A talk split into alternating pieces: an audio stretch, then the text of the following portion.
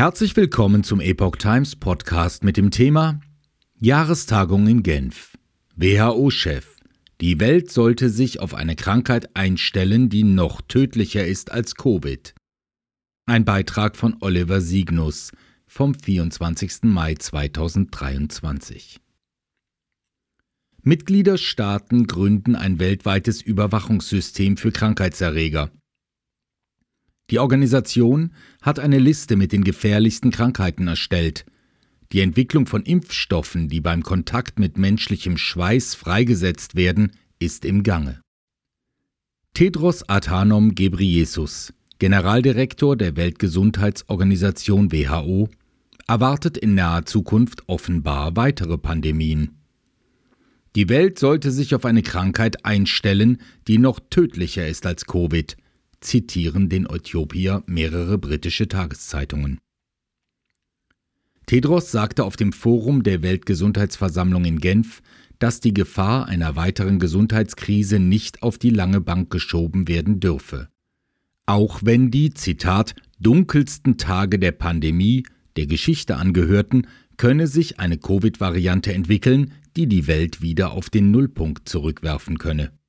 Zitat die Gefahr, dass eine weitere Variante auftaucht, die neue Krankheits- und Todesfälle verursacht, bleibt bestehen. Und es besteht weiterhin die Gefahr, dass ein anderer Erreger auftaucht, der noch tödlicher sein könnte, behauptete er, blieb allerdings Beweise dafür schuldig. Verheerende, aber noch nicht entdeckte Erreger.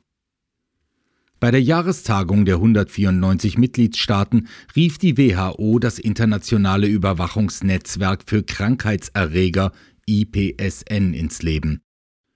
Spezifische Krankheiten nannte Tedros in diesem Zusammenhang nicht.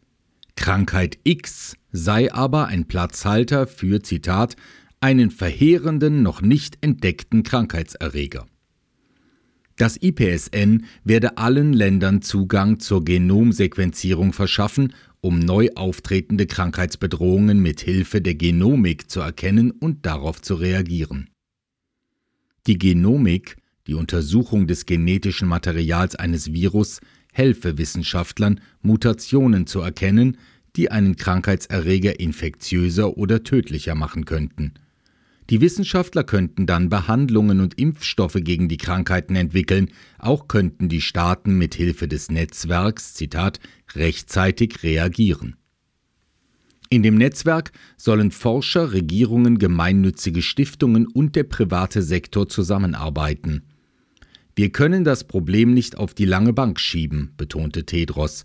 Wenn die nächste Pandemie anklopft, und das wird sie, müssen wir bereit sein, entschlossen, gemeinsam und gerecht zu reagieren.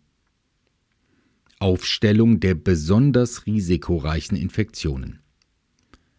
Tedros Äußerungen kamen nur wenige Tage nachdem die WHO erklärt hatte, dass Covid-19 nicht länger eine gesundheitliche Notlage von internationaler Bedeutung sei, Stattdessen werde das Virus nun als Zitat etabliertes und anhaltendes Gesundheitsproblem betrachtet. Dies sei seit dem Ausbruch in Wuhan im Dezember 2019 ein wichtiger Schritt. Derweil hat die WHO neun Krankheiten ermittelt, die das größte Risiko für die öffentliche Gesundheit darstellten. Die Organisation stufte sie als besonders risikoreich ein, weil es keine Behandlungsmöglichkeiten gebe oder sie eine Pandemie auslösen könnten. Auf dieser Liste steht neben Covid das hämorrhagische Krim-Kongo-Fieber, eine durch Zecken übertragene Krankheit, an der laut WHO 30 Prozent der Krankenhauspatienten sterben. Ebola, an dem etwa die Hälfte der Infizierten sterbe, ergänzt die Aufstellung. Marburg-Virus, Lassa-Fieber, MERS und SARS sind ebenfalls aufgeführt. Im Verlaufe der Versammlung, die noch bis Ende des Monats dauert, drängte Tedros zudem auf den schnellen Abschluss eines globalen Pandemievertrages. Zitat Der Pandemievertrag, über den die Mitgliedstaaten derzeit verhandeln, muss ein historischer Vertrag werden, sagte er. Zudem forderte er einen Paradigmenwechsel bei der weltweiten Gesundheitspolitik. Zitat Ende. Helmholtz Zentrum glaubt an nächste Pandemie. Die Ankündigung, dass weitere Pandemien die Menschheit heimsuchen, ist nicht neu. Seit dem Ausbruch des Coronavirus stellt sie nicht nur die WHO in Aussicht. Bereits im Dezember 2021 kündigte Professor Dirk Heinz, wissenschaftlicher Geschäftsführer am Helmholtz Zentrum für Infektionsforschung, an, die nächste Pandemie wird kommen. Wann ist ungewiss und auch mit welchem Erreger wir es dann zu tun haben werden. Potenziell gefährliche Kandidaten sollten wir genau im Blick behalten und beobachten, ob und wie sie sich verändern, und wir müssen besser erforschen, über welchen Weg Krankheitserreger zu uns kommen, unter welchen Bedingungen sie etwa von Tieren auf den Menschen überspringen.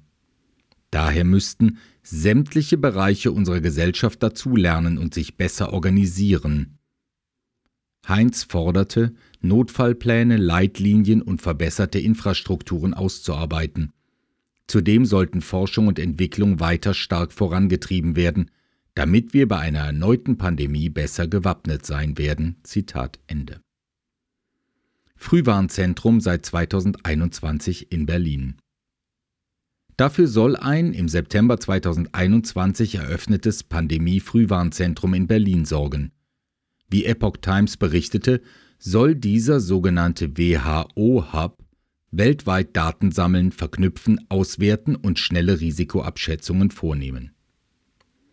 Von dem neuen Wissenschaftsstandort sollten Menschen weltweit profitieren, sagte die damalige Bundeskanzlerin Angela Merkel. Die Erkenntnisse sollen mit allen Staaten geteilt werden. Die Corona-Pandemie habe, Zitat, gezeigt, wie viel wir erreichen können, wenn wir unsere Kräfte bündeln. Zitat Ende. Dass der Hub nun in Berlin angesiedelt sei, drücke unsere Wertschätzung für die WHO aus, sagte Merkel. Die Arbeit der WHO war mir immer eine Herzensangelegenheit. Gates Millionen für Helmholtz-Forschung. Das Helmholtz-Institut gehört übrigens, wie die WHO auch, zu den Empfängern von Spenden durch die Bill and Melinda Gates Foundation.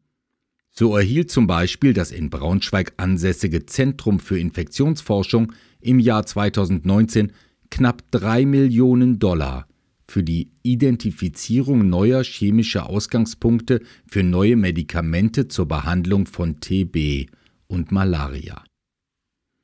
Auch 2005 schüttete die Gates Foundation ihr Füllhorn mit Millionenbeträgen über der Einrichtung aus.